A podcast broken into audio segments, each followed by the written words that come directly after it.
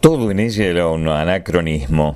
Su ropa pesada, los escotes cerrados, cuellos y mangas convolados, siempre demasiado abrigada y con su mano sobre la garganta como un escudo protector contra las inclemencias del viento o de la vida. Rosa vivía con su mamá, espantando novios serios y de los otros.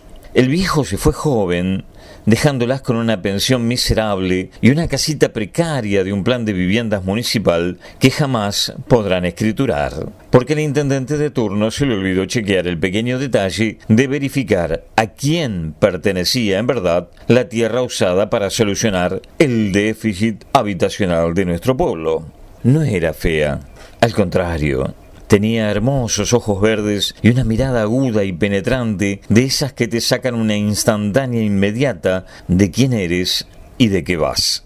Era rápida para catalogar a las personas y su hermosa naricita husmeaba enseguida las intenciones varoniles y sus finas manos abanicaban pretendientes como alejando insectos. Rosa trabajaba en un estudio de abogados que se acostumbraron a su fría eficiencia y a la incógnita de sus gustos y preferencias. Hablaba poco, trabajaba mucho. Cuando mamá, como ella la mencionaba, se fue, entró a la habitación que compartían a vida cuenta del espacio insuficiente, se sentó en el borde de la vieja cama matrimonial y mirándose en el espejo de la cómoda, lloró. Lloró larga y desesperadamente. En el pueblo todos la querían.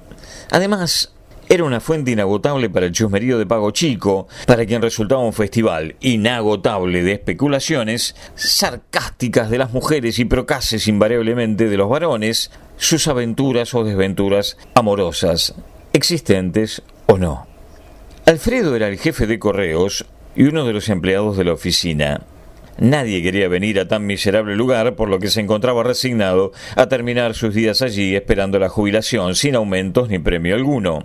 Solo la promesa de una asignación miserable, más un rápido olvido con destino de huerta en el fondo del terrenito y la caña para pescar en el muelle cuando cuadre. Siempre iban y venían las mismas personas, pues como en todo lugar pequeño, somos pocos y nos conocemos mucho. Por eso se sorprendió cuando un día de invierno Rosa entró a la destartalada oficina sonriéndole al tiempo de pedirle una casilla de correo en alquiler. Alfredo casi se desmaya del desconcierto. ¿A quién se le ocurre en estos tiempos alquilar una casilla? Desde el advenimiento de Internet, el correo mismo era una pieza de museo. Un viejo rito apenas necesario, pero en franca extinción. Pero eso no era todo. Llevaba cartas en la mano con sobres delicadamente estampados en color pastel. Eh, ¿Las envía por correo simple, Rosa? preguntó confuso. No, gracias. Quiero ponerlas en la casilla, le dijo pícara e inesperadamente ruborizada. El jefe no entendía nada. ¿Para qué poner cartas en una casilla de correo? ¿Quién manda cartas hoy en día? Me parece que Rosita se echaló por completo, se dijo a sí mismo. Y comenzó así una rutina semanal ineludible. Rosa llevaba cartas, las colocaba en la casilla y se iba. Un completo misterio que volvía loco al viejo que no aguantaba la intriga. Todo empeoró cuando notó que luego de dejar sus cartas, la mujer retiraba otras que no eran las que anteriormente depositara. Estas eran comunes, blancas y de sobre alargado.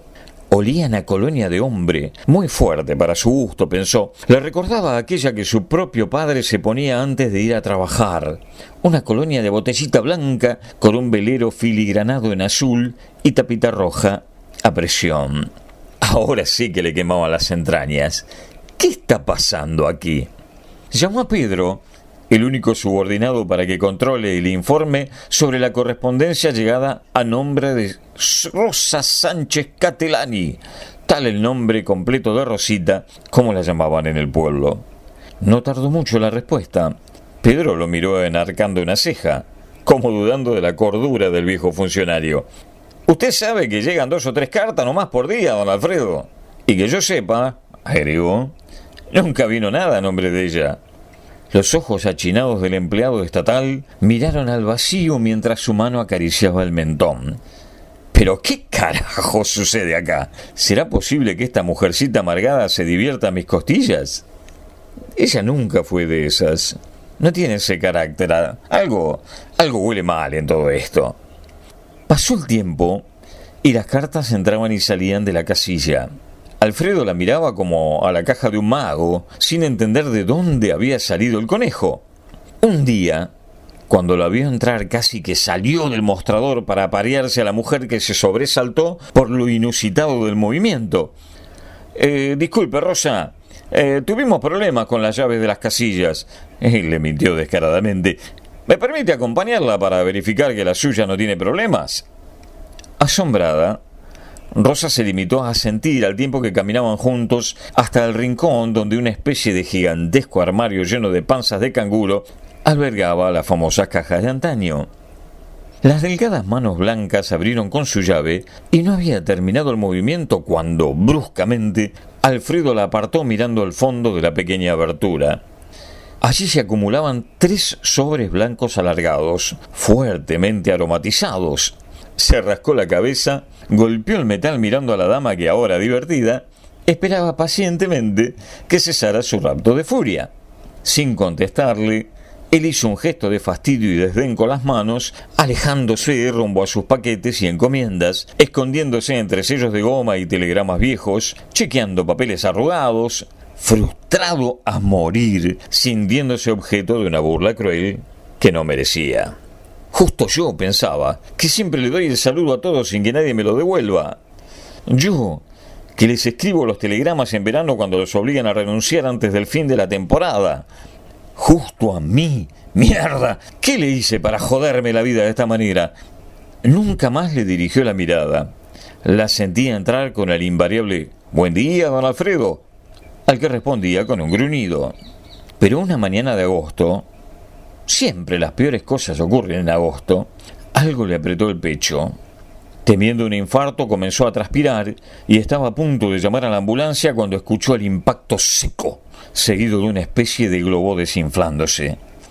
El tiempo es un viento helado que se detiene para estallar en un grito. ¡No! dijo alguien. Salió disparado a la puerta del edificio justo para ver las cartas como avioncitos de papel surcando el aire. Fascinado, la siguió un instante hasta reaccionar mirando al suelo. Allí estaba lo que quedaba de Rosa, una muñeca en ropa pasada de moda, totalmente destrozada bajo las ruedas del camión de la maderera El Polaco. El reguero de sangre hasta el cordón derramándose por la alcantarilla, la desesperación, los insultos, el no la vi, no la vi, cruzó de golpe. Las frases de ocasión, los curiosos que uno nunca sabe dónde y cómo aparecen, tantos y tan rápido, la brisa repentina llevándose las almas, la mezcla de olor a sangre, perfume y dolor, la indescriptible sensación de asistir a una tragedia. Volvió sobre sí mismo vomitando junto al bicicletero para los clientes. Lloró igual que Rosa el día que murió su madre. Lo demás fue alimento para las fieras del conventillo, periódicos locales, las disparatadas opiniones de los vecinos en el programa popular de las mañanas de la radio, en fin, el grotesco de todo pueblo. Esa noche fue una noche de tormenta huracanada con voladura de techos. Se sentía vacío. Le arrebataron la intriga, el misterio y el aroma de una mujer sin suerte en la vida. Contra su costumbre, tomó vino barato del pico que en general le repugnaba. Golpeó la mesa, prendió un cigarrillo, esperó junto al teléfono y casi que lo agarró antes de sonar. Lo estaba esperando. Las luces del amanecer alumbraban las negras columnas de humo surgidas del lugar en donde trabajó durante cuarenta años. No quedó nada del viejo edificio de correos, uno de los primeros construidos en la ciudad, recientemente declarado patrimonio histórico, circunstancia mencionada en un cartel ahora chamuscado como la cara del intendente aún sonriente, pero con los dientes negros. En el hueco, entre los escombros, por supuesto, sobresalía el viejo armario que contenía las casillas de correo, todas deformadas por el calor, menos una. Desoyó las advertencias e insultos de los bomberos que aún trabajaban en el lugar y cruzó rápidamente la calle y entró en los restos del edificio. La casilla estaba abierta e intacta. En su interior, una rosa adornada con gotas en todo su contorno y esplendor. Acarició suavemente uno de sus pétalos y rozó una de las delicadas gotas de rocío. Tenían gusto a sal y olor a colonia de hombre, fuerte, como la que usaba su papá.